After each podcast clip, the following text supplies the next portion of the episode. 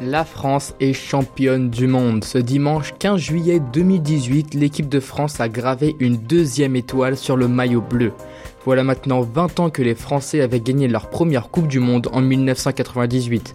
Sur Choc FM 105.1, nous allons faire un récapitulatif de ce match ainsi que de l'après-victoire de l'équipe de France.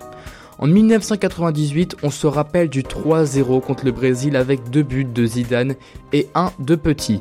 Cette année, c'est un 4-2 pour la France contre la Croatie. Le premier but a été inscrit par la France à la 18e minute. C'est un but contre son camp de Mandzuki après un coup franc de Griezmann. Le joueur croate dévie la balle avec sa tête qui rentre dans les buts.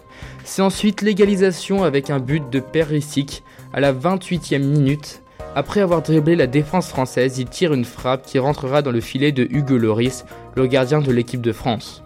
On continue avec un deuxième but des Bleus et un penalty frappé par Griezmann. Lors d'un corner, un joueur croate repousse la balle avec sa main. Nestor Pitana, l'arbitre de la rencontre, fera appel à l'arbitrage vidéo pour donner le penalty contre la Croatie.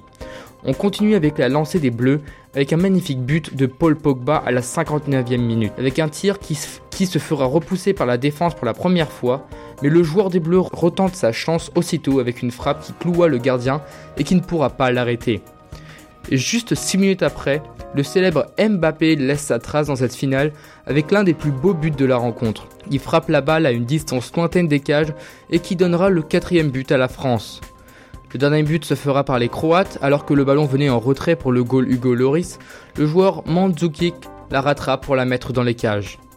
Après cette victoire française 4-2 contre la Croatie, l'équipe de France a marqué leur nom dans une, une deuxième fois dans l'histoire du football. Après cette victoire des Bleus, Kylian Mbappé, l'attaquant, a reçu le trophée du meilleur jeune joueur. Luka Modric, le milieu de terrain croate, a été élu meilleur joueur du mondial. Et enfin, Harry Kane, l'attaquant anglais, pour le meilleur buteur de la Coupe du Monde avec 6 buts. Ensuite, l'équipe française a salué Poutine, Macron et Kolinda Krabar Kidraovic, la présidente croate, pour que ensuite Hugo Lloris, le capitaine des Bleus, brandit la Coupe du Monde. Lors de cette réception, on a vu la présidente croate pleurer, réconforter ses joueurs, féliciter les Français, embrasser la Coupe du Monde et être proche de Emmanuel Macron. Son comportement a déplu aux journalistes croates qui disent qu'elle a couvert de honte leur pays en volant la vedette aux joueurs croates. Plusieurs sites d'actualité ont écrit des articles allant à l'encontre de leur président. Les internautes ont vite réagi en disant que c'était une personne normale qui a des émotions. Un hashtag a vu le jour qui est Kolinda, rendant hommage à Kolinda Gavrar Kitarovic et de ses photos du mondial. Pour reprendre avec le pays gagnant, en France, des zones ont été dédiées pour regarder le match de la France, comme au Champ de Mars, où 90 000 personnes sont venues pour supporter les Bleus, mais d'après la sécurité, c'est 100 000 en fait qui étaient présents. Après cette victoire, la population française a fêté partout dans l'Hexagone. Les Champs-Élysées ont été remplis de monde où des débordements ont eu lieu. Des vitrines, magasins ont été pillés par les casseurs, profitant de l'occasion pour voler. On a retrouvé des rassemblements partout en France, mais aussi en Réunion. Cette île appartenant à la France eut des fan zones partout dans le territoire et ont fêté la victoire. À Toronto, nous avons eu un rassemblement, un écran géant a été installé dans le restaurant The Atrium où 150 supporters ont, regardé et fêté la victoire de la France.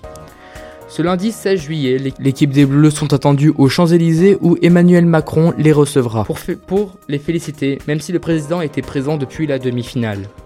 Les Bleus vont pouvoir célébrer leur victoire avec la population française et savourer le trophée. C'est la fin de cette chronique, j'espère qu'elle vous aura plu. Mes sources sont le Toronto Star avec l'article Viva la France, fans in Toronto celebrate World Cup win et France Info ainsi que leur live du Coupe du Monde. Je m'appelle Martin, à bientôt et restez sur les ondes de Choc FM 105.1.